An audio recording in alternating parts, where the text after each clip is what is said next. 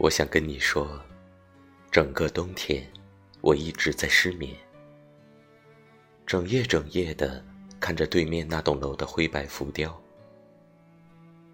形单影只的灯光在干燥的风里来回摇晃，楼上小孩子的哭闹声在夜里显得格外清晰，街上汽车碾压过路面的声音带走了。我心底最后一片潮湿。近来的天气总是很好，我习惯在这样的日子里出门，穿着宽大的黑色卫衣，手里捧着一杯杨枝甘露，孑然一身的坐在成都最热闹的春熙路街口。我看着形形色色的男男女女，从时间的这头走向望得到光的那头。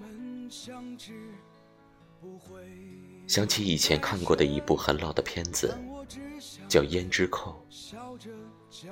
如花对负心的十二少说：“谢谢你记得我，但我不会再记得你了。”是啊，以后我将不再等你了。你的眉目笑语使我病了一场，热势退尽。还我落寞感伤。这几年来，我伤害了一些人，也执拗的做了很多错事，唯有对你的赤诚喜欢无可指摘。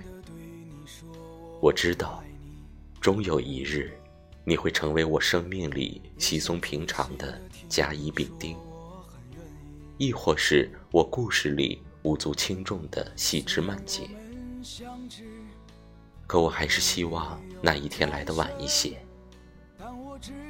我在远方，惜君如常，心念万千，愿君安好。